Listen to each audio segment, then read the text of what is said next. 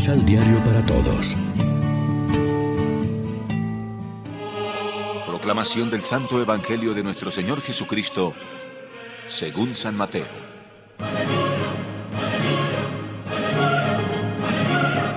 Jesús entró a Cafarnaún.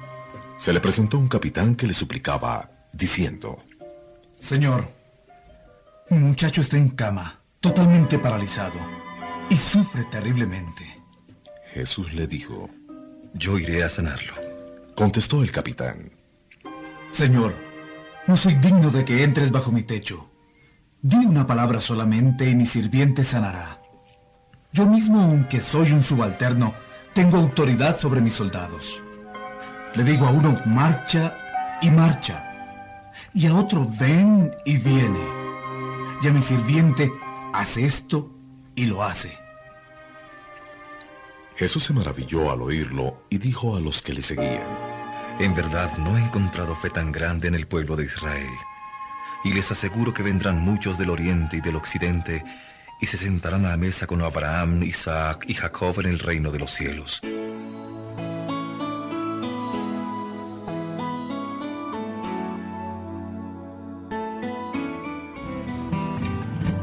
Lección Divina Amigos, ¿qué tal? Hoy es lunes 28 de noviembre y a esta hora, como siempre, nos alimentamos con el pan de la palabra. Los milagros son señales naturales que tienen un significado espiritual. Nosotros, en forma fetichista, damos más importancia a los milagros que a su significado. Estamos apegados a la ventaja material inmediata que deriva para nosotros. Pero los milagros, vistos de esta manera, no tienen un valor grande, no cambian la realidad, sino momentáneamente. Quien ha sido sanado volverá a enfermar. Quien es resucitado volverá a morir nuevamente, como si no bastara la crueldad de vivir y morir una vez. No pertenecía al pueblo elegido, más aún era romano y militar, o sea, pertenecía a la nación que dominaba a Israel, pero tenía buenas cualidades humanas. Era honrado, consecuente, razonable. Se preocupaba de la salud de su criado.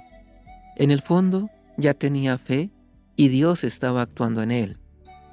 Su formación militar y disciplinar, aunque no era exactamente la mejor clave para interpretar el estilo de Jesús, se demostró que era un buen punto de partida para la salvación. Señor, no soy digno, buena expresión de humildad y de confianza. Jesús le alaba por su actitud y su fe. Encontró en él más fe que en muchos de Israel. Jesús siempre aprovecha las disposiciones que encuentren las personas, aunque de momento sean defectuosas. Desde ahí las ayudará a madurar y llegar a lo que Él quiere transmitirles en profundidad. Caminar a la luz del Señor es una aventura maravillosa. Se trata de ir en su búsqueda, de manera que la misma luz que es el Señor traiga los frutos de la paz y regenere un orden nuevo, cuajado de bienestar. Caminar a la luz del Señor es una expresión típica que indica la conducta moral. La luz del Señor es una afirmación singular. En el campo cultural, la luz simboliza la benéfica presencia del Señor. Dios es la luz para Israel. Reflexionemos. Nos entusiasma la certeza de la revelación de la gloria de Dios, tanto al final de los tiempos como en su humanidad en la encarnación? ¿Valoramos seriamente el tiempo litúrgico que estamos iniciando? Oremos juntos. Señor Jesús, creemos en ti, pero aumenta nuestra fe. No permitas que los temores y las dudas nos aparten de tu amor, sino que en todo momento te busquemos con esperanza. Que nuestra fe no sea excluyente, sino que conduzcamos a otros a ti para que sean salvados. Que vivamos en este adviento una esperanza universal. Amén. María, Reina de los Apóstoles, ruega por nosotros.